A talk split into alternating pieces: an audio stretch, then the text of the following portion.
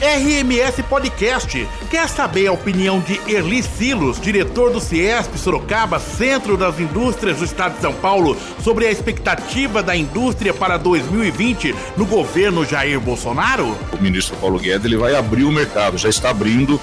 Nosso presidente Paulo Scaff está tendo um contato muito próximo lá junto com o ministro.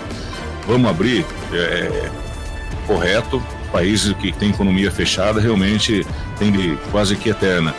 É, mas uh, antes de, de, de, abrir, nós temos que dar condições para as empresas claro. nacionais, para as indústrias, comércio, todos os segmentos da sociedade produtiva, para ela ter capacidade produtiva, ou seja, você equalizar com a reforma tributária, você melhorar esse ambiente de negócios, para você sim, ser de igual para igual, claro. a inovação tecnológica, porque hoje nós somos estamos parados praticamente em função da própria crise, dificuldade de Sim. investimento.